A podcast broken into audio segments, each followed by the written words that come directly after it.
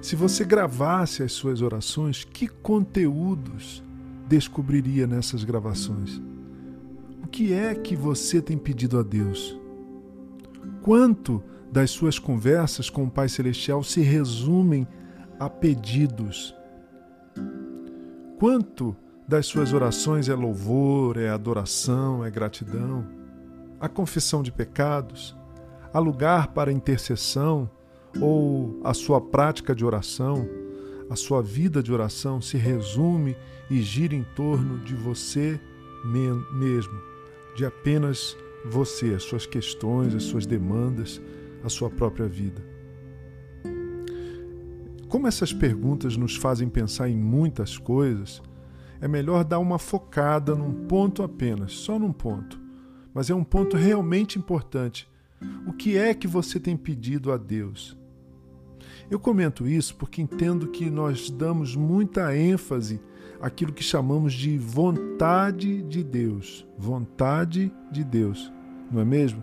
Qual a vontade de Deus para a minha vida, pastor? Quantas vezes ouço essa pergunta? É uma pergunta que muita gente faz, especialmente nos momentos críticos da vida, tais como a adolescência, a juventude ou na meia-idade também, a partir dos 40, 50 anos que, que Deus quer para mim? Será que eu estou cumprindo a vontade, os propósitos de Deus para minha vida? Ou ainda em momentos, fazemos essa pergunta em momentos em que nos vemos é, não entre uma opção muito ruim ou, ou, uma outra opção muito boa, porque aí seria fácil, mas no dilema entre decidir, entre escolher entre duas coisas muito boas. Mas é preciso reconhecer uma verdade bíblica quanto à nossa vida de fé. Enquanto perguntamos a Deus qual é a sua vontade, Senhor, para mim, de modo surpreendente, surpreendentemente, o Senhor nos faz a mesma pergunta: Qual é a sua vontade, meu filho, minha filha, meu servo, minha serva? O que você deseja, afinal? O que exatamente você quer? Pelo menos duas vezes nós vemos Deus questionando alguém desse modo. A primeira vez, a primeira delas está no segundo livro das Crônicas, capítulo 1, verso 7, quando Deus aparece a Salomão em sonho e lhe diz: O que, que você quer de mim? O jovem Salomão não perde tempo, ele responde pedindo sabedoria e conhecimento.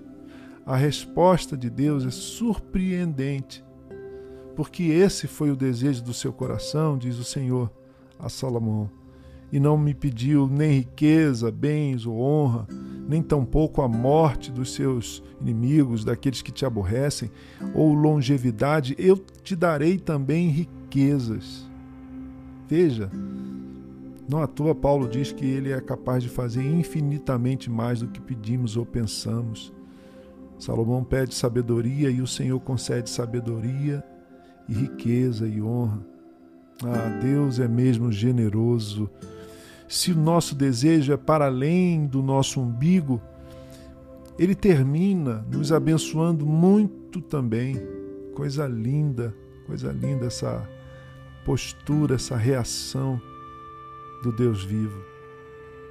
Outro exemplo é a resposta de Jesus ao insistente clamor do cego de Jericó. Lembram da história?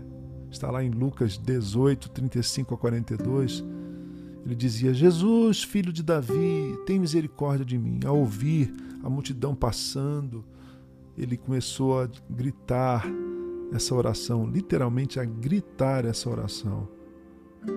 Jesus, filho de Davi, tem misericórdia de mim. O pobre cego, o pobre mendigo, mendigo insiste nessa oração, nesse clamor, nessa súplica e vai aumentando a intensidade, vai gritando, implorando, aumentando o volume até que Jesus para, cheio de compaixão, e lhe pergunta: O que você quer que eu te faça? O que queres que eu te faça? O que é que você quer de mim, meu filho? Senhor, que eu torne a ver. Eu quero voltar a ver, Senhor. Responde prontamente o cego. Percebem, meus irmãos e irmãs, meus amigos e amigas, Enquanto perguntamos a Deus o que Ele quer de nós, em certos momentos, Ele nos surpreende perguntando o que queremos dele. enquanto perguntamos a Deus o que Ele quer de nós, Ele nos surpreende e nos diz: O que, é que você quer de mim? Saiba que o eterno Deus não tem obrigação nenhuma conosco. Ele criou o universo, ele nos formou do pó da terra, ele nos salvou da condenação eterna. Mas ele continua graciosa, generosa, maravilhosamente nos perguntando: o que você quer que eu te faça? O que você quer de mim? Se ele vai nos dar ou não o que pedimos é um problema dele, é um assunto dele. Isso, tá, isso é com ele. Isso é uma questão que ele resolve com a sua soberania e autoridade suprema, porque só ele é Deus. Mas nós temos a obrigação de manifestar nossa fé como Salomão fez e como o cego fez. Eu sugiro que você escreva o que você deseja, o que você quer da parte do Senhor. Escreva num caderno, num lugar registre em algum lugar, de forma solene, formalize isso e insista nessa oração, persevere nesta oração. Eu tenho feito isso e preciso continuar fazendo, insistindo.